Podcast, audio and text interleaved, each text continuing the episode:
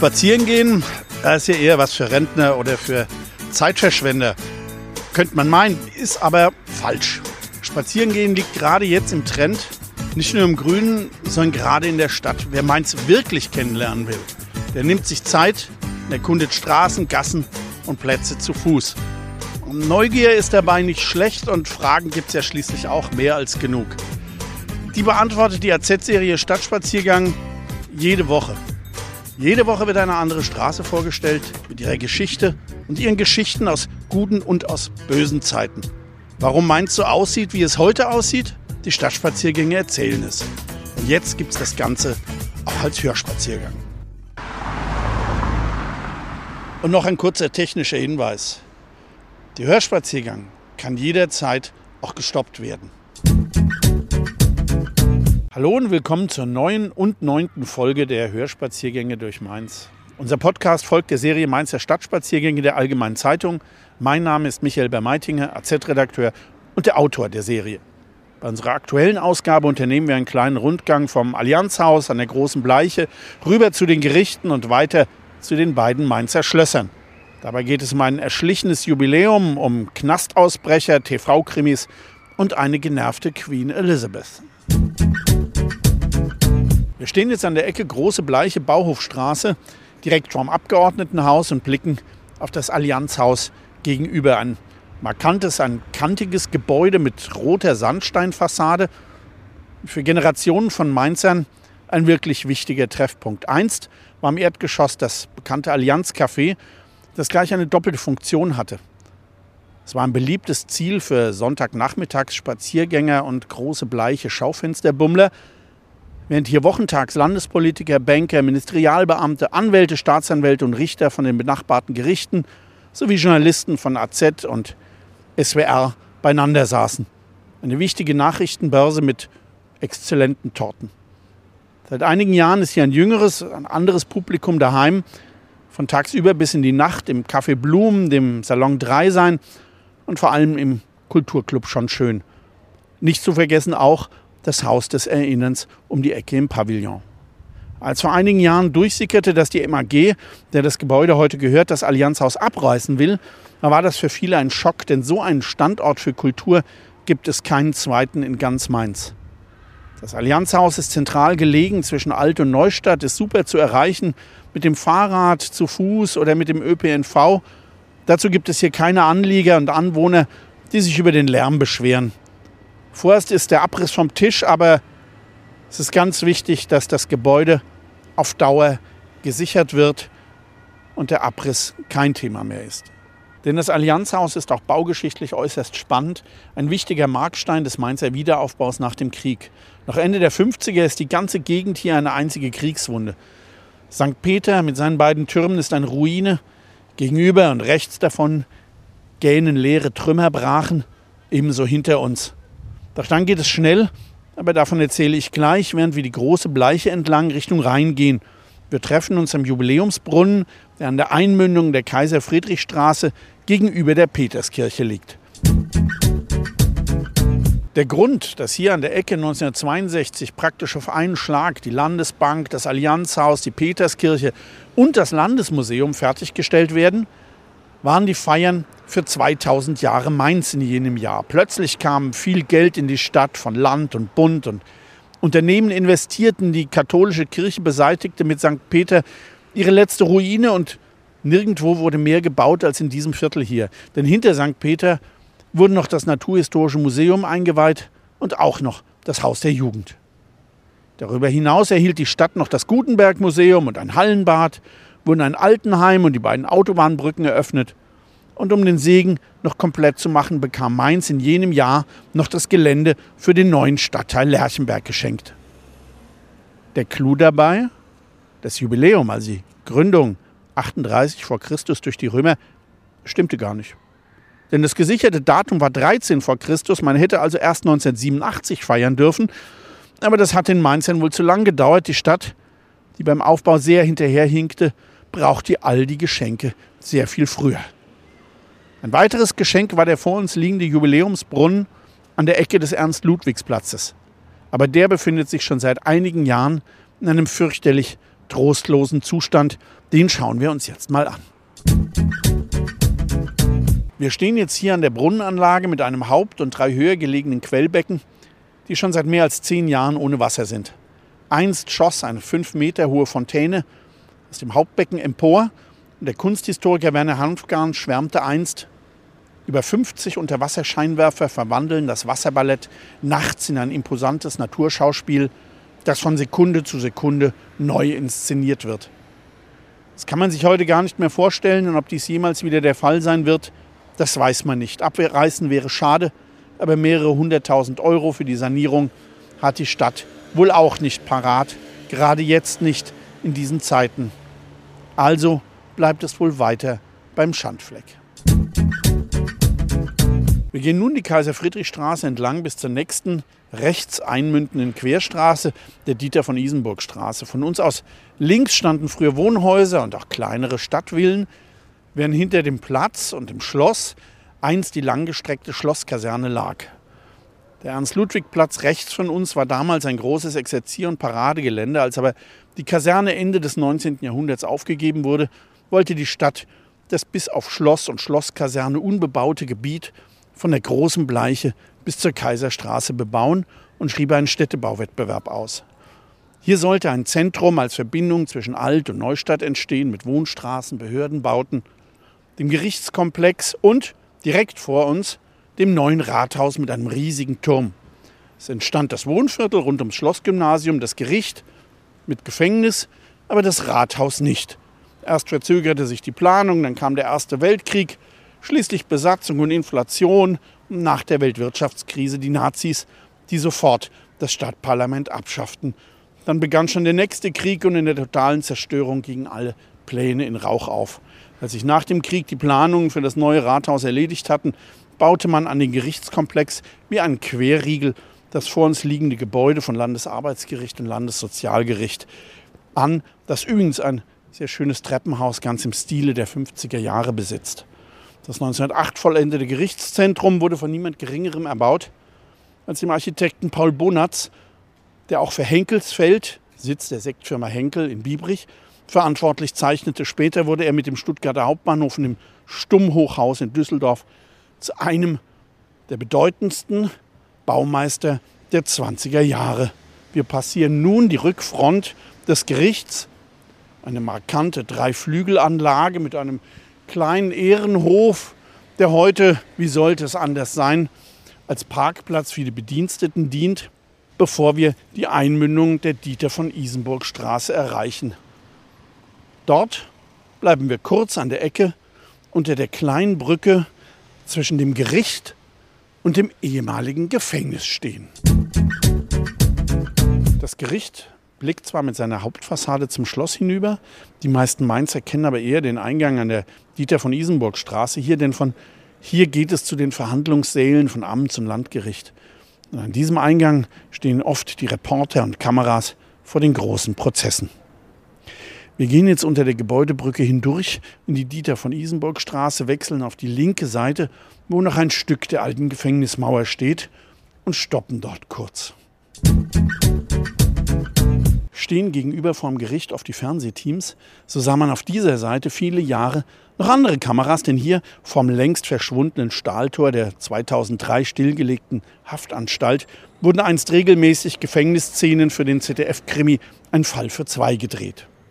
Über die gesamte Seriendauer mit Matula alias Klaus Theo Gärtner von 1981 bis 2013 diente Mainz immer wieder als Drehort, wenn Frankfurt entsprechendes nicht bieten konnte, der Trubel dort zu groß oder eine Drehgenehmigung nur schwer zu bekommen war.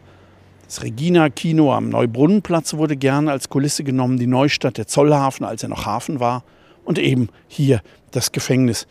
Kein Wunder also, dass einst ein Gerichtsbediensteter, als er gewahr wurde, dass sich gegenüber am Gefängnis jemand mit einem Feuerwehrschlauch abseilte, dort erstmal anrief und fragte, wird bei euch wieder ein Film gedreht?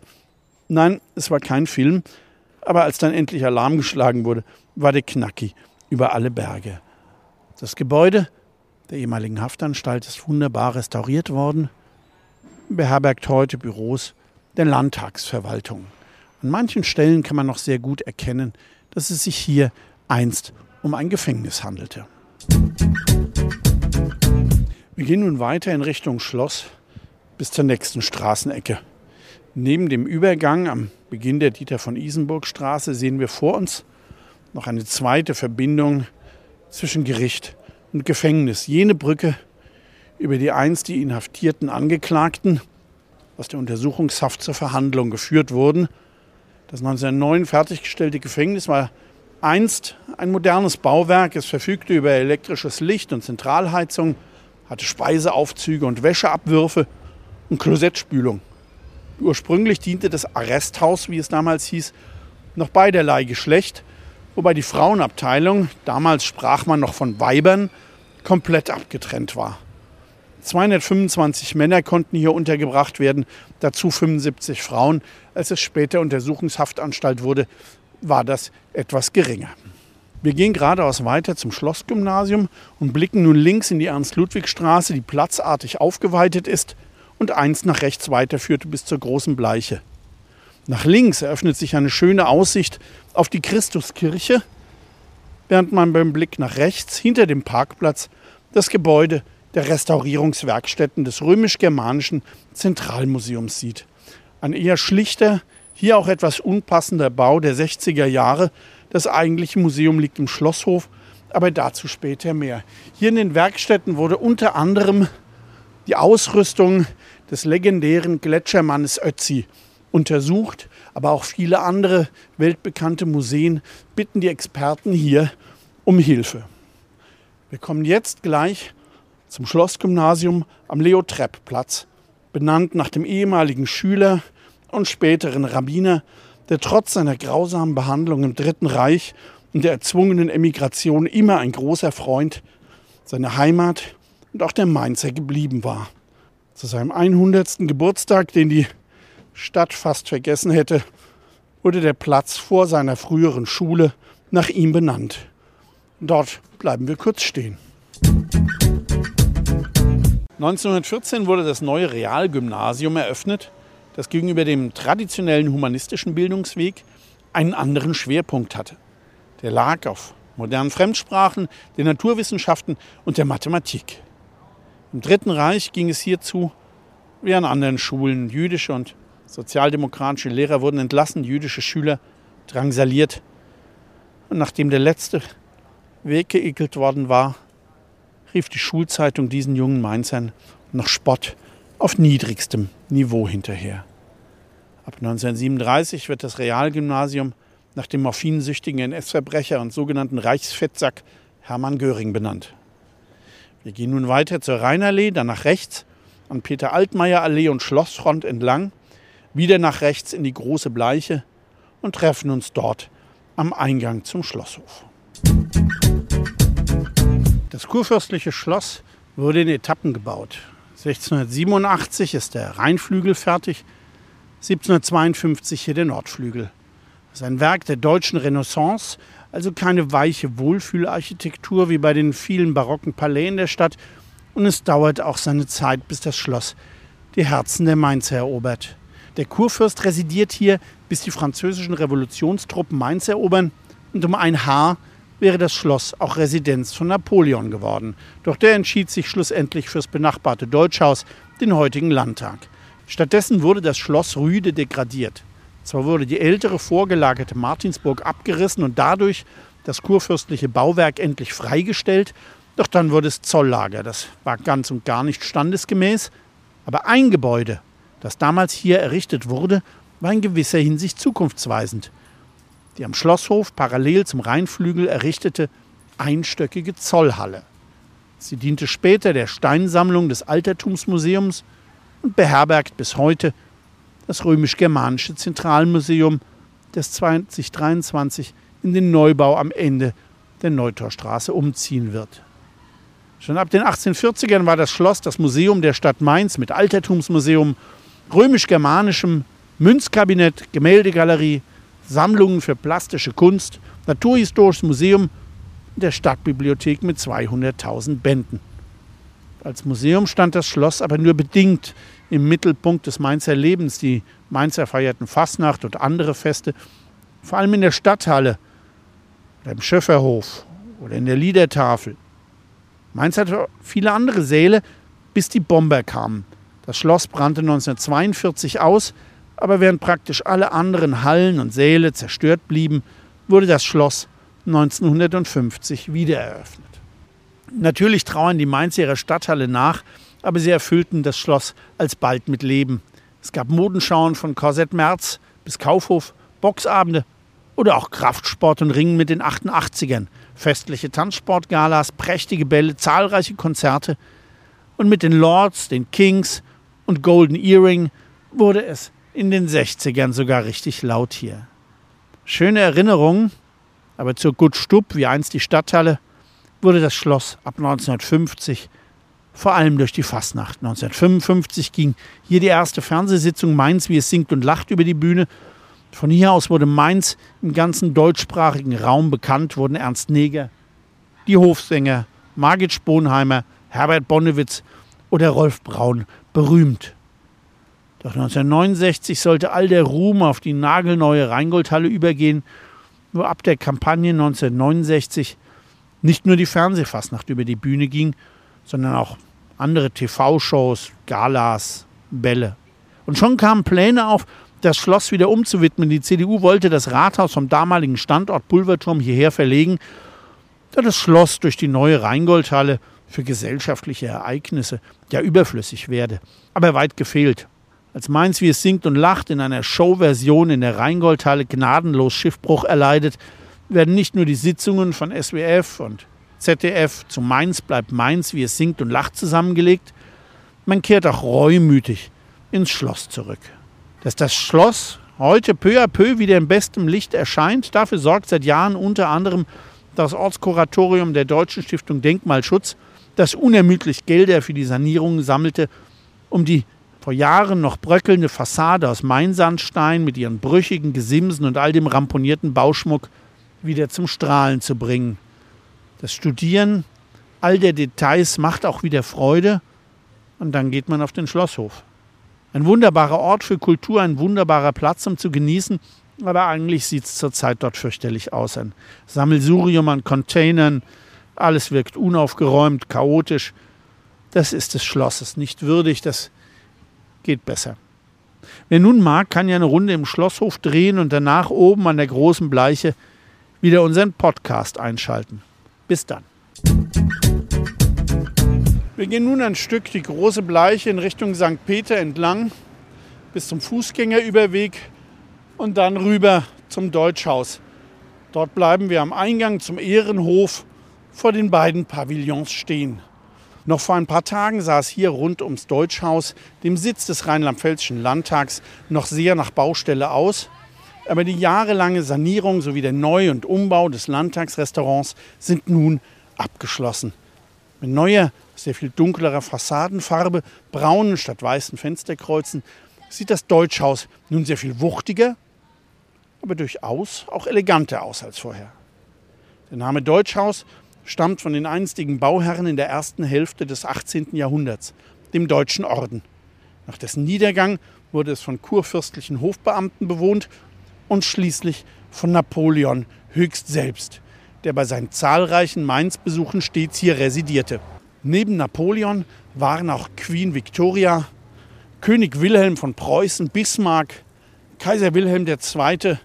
und auch Queen Elizabeth II. hier zu Gast. Es gibt kein Gebäude in Mainz, das in den letzten 200 Jahren so viele nationale und internationale gekrönte Häupter in seinen Mauern gesehen hat, wie hier das Deutschhaus. Vor allem aber hat es neben seiner Funktion als Landtag noch eine andere große demokratische Tradition. Denn hier fand sich 1793 mit dem Rheinisch-Deutschen Nationalkonvent das im weitesten Sinne erste moderne Parlament auf deutschem Boden zusammen. Gewählt zwar nur unter dem Schutz der Franzosen und nur von selbstständigen Männern über 21 Jahren und auch mit denkbar schlechter Wahlbeteiligung, aber immerhin. Als 1816 das neu gegründete Rheinhessen an das Großherzogtum Hessen-Darmstadt fiel, wurde das Deutschhaus zum großherzoglichen Schloss. Aber es stand auch anderen Zwecken offen. So fand im Deutschhaus 1842 die erste deutsche Industrieausstellung statt, die als Markstein der deutschen Wirtschaftsgeschichte gilt und irgendwie ein Vorläufer der heutigen Hannover Messe ist. 1870 nahm der preußische König Wilhelm hier Quartier. Er war auf Reise in den Krieg, den Frankreich Preußen zuvor erklärt hatte. Mainz war erste Station des großen Hauptquartiers, das in mehreren Eisenbahnzügen hier eintraf. Die Eisenbahn fuhr ja noch auf der Rheinstraße durch Mainz und so hielten die Züge direkt vor den Quartieren. Der König residierte hier im Deutschhaus, Generalstabschef von Moltke an der Rheinstraße im englischen Hof und Kriegsminister Rohn gleich daneben im Hof von Holland. Ne Bismarck, der war ab vom Schuss. Er wohnte auf dem Kestrich bei Kupferberg. So weit vom König, als ob ich in Worms wäre, schimpfte er. 1918 kamen wieder die Franzosen, wurde das Deutschhaus Residenz des kommandierenden Generals. 1936 riss es sich die SA unter den Nagel, doch der braune Schmutz im noblen Haus wurde 1945 von den Bomben weggebrannt. 1946 bestimmte die französische Militärregierung die Bildung des Landes Rheinland-Pfalz und Mainz zu dessen Hauptstadt. Weil die Stadt aber so zerstört war und kaum öffentliche Gebäude zur Verfügung standen, nahmen Landesregierung und Parlament ihren provisorischen Sitz erst in Koblenz. Erst 1950 beschloss dann der Landtag nach heftigster Debatte die Verlegung nach Mainz und schon 1951 fand hier die erste Sitzung des Parlaments statt. Wir gehen nun ein Stück weiter bis zum alten Zeughaus, dem Sautanz. Das ist das große Quergebäude mit dem historischen Giebel, das den Platz beschließt. Von dort haben wir auch einen guten Blick auf das neben dem Landtag liegende neue Zeughaus, das noch Ende der 50er Jahre eine einzige Ruine war. Ministerpräsident Altmaier, der damals am Schillerplatz im Bassenheimer Hof residierte, wollte es gerne als Staatskanzlei. Allerdings fehlte das Geld. Doch etwas tricky klappte es dann doch. Altmaier machte sich die Erinnerung an den Reichsaußenminister Stresemann zunutze, dem die Mainzer durch die Befreiung des Rheinlandes 1930 viel zu verdanken hatten, für den nun ein privater Kreis in den 50ern eine Gedenkstätte hier in Mainz plante. Sie dachten dabei an ein Europahaus wofür das zerbombte Zeughaus aufgebaut werden sollte. Sogar Adenauer machte sich dafür stark, auch Erich Ollenhauer von der SPD. Und schließlich wurden 1,2 Millionen Mark gesammelt. Aber das Land okkupierte einfach das Projekt und wollte mit der Hälfte des Spendengeldes im Zeughaus seine neue Staatskanzlei bauen. Als die Geldgeber das Spitz kriegten und protestierten, drohte das Land einfach. Ohne das Geld bleibe das Zeughaus Ruine, gäbe es auch keine Gedenkstätte. Das Land bekam also das Geld und so konnte Altmaier 1960 hier einziehen. Was vom Gedenkort blieb? Nicht viel. Im Stresemann-Saal tagt das Kabinett unter Tafeln mit Zitaten von Stresemann, Briand und Chamberlain. Aber sonst, wer weiß denn noch von diesem Europahaus? Auf Altmaier folgte Kohl, aber der wurde in Mainz nie so ganz heimisch. Das lag wahrscheinlich daran, dass er, so oft es ginge, auch nachts noch heim nach Oggersheim fuhr. Für die Tage, an denen es zu spät wurde, ließ er sich im Dachgeschoss ein winziges Zimmer herrichten. Und so saß er manchmal abends in Pantoffeln und Pulli an seinem Schreibtisch hier in der Staatskanzlei. Ende der 70er ging es dann eleganter zu, als Queen Elizabeth II. auf Staatsbesuch in Mainz weilte und im Deutschhaus einen Empfang und ein festliches Diner gab. Ein prächtiger Abend, bei dem Prinz Philipp seine Wege ging. Als es später wurde und sich die Queen zur Übernachtung ins Gästehaus auf die Bastei bringen lassen wollte, war weit und breit kein Prinz zu sehen. Sie stand im Foyer des Deutschhauses wie bestellt und nicht abgeholt und wartete und wartete. Aber der Prinz blieb verschwunden. Als Protokollchef Hartmann die Ungeduld der Königin bemerkte, fragte er vorsichtig, ob man auf His Royal Highness warten sollte, worauf sie nur lakonisch antwortete, We always wait for His Royal Highness. So war halt Prinz Philipp, der erst im April 2021, nur drei Monate vor seinem 100. Geburtstag verstorben ist. Ein durchaus lockerer Typ mit sehr viel Humor. Aber das wundert natürlich nicht, wenn man weiß, dass er über einen Urahn Wurzeln in Mainz hatte. Hier vom Sautanz endet unser kleiner Rundgang unweit vom Ausgangspunkt. Wer nun noch mehr erfahren will, der wird Spaß haben an unserem Dossier Stadtspaziergänge. Darin befinden sich mittlerweile weit mehr als 130 Folgen über die Straßen und Plätze unserer Stadt. Und jede Woche kommt ein neuer Stadtspaziergang hinzu. einfach mal montags in die AZ schauen. Und wenn ihr mal einen Vorschlag habt, was ihr gerne als Podcast-Folge hören würdet, dann schreibt doch einfach an audio.vrm.de. Und im Übrigen freuen wir uns natürlich auch immer auf euer Feedback. Viel Spaß, bis nächstes Mal. Das war die heutige Folge unseres Hörspaziergangs durch Mainz mit Michael Bermeitinger, Redakteur der Allgemeinen Zeitung. Gebäude, Straßen und Plätze haben ihre Geschichten. Warum Mainz so aussieht, wie es heute aussieht, unsere Hörspaziergänge erzählen es. Ihr wollt noch mehr spannende Geschichten, Reportagen und News aus eurer Region? Dann probiert doch einfach mal unser Plus-Angebot aus. Einfach reinklicken unter vrm-abo.de slash podcast. Ein Angebot der VRM.